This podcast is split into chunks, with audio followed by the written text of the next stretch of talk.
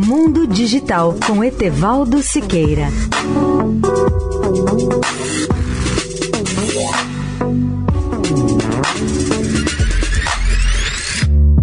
Olá, amigos da Eldorado. Nosso tema hoje é a volta do som analógico de alta fidelidade.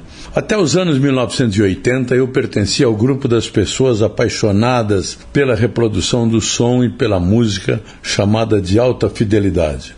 O melhor som da época era possível com os melhores LPs, toca-discos, as cápsulas magnéticas avançadas e suas agulhas de diamante ou safira.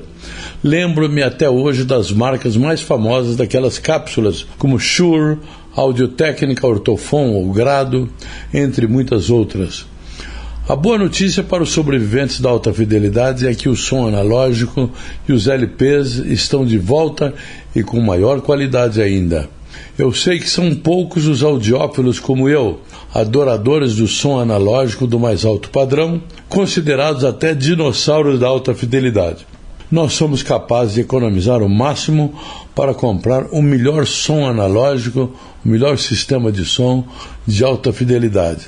Sabemos quais são os melhores componentes, sejam toca-discos, pré e power de boa qualidade, sintonizador FM com antena externa e filtros, caixas acústicas avançadas e, em especial, cápsulas e agulhas para leitura dos discos de vinil da nova geração.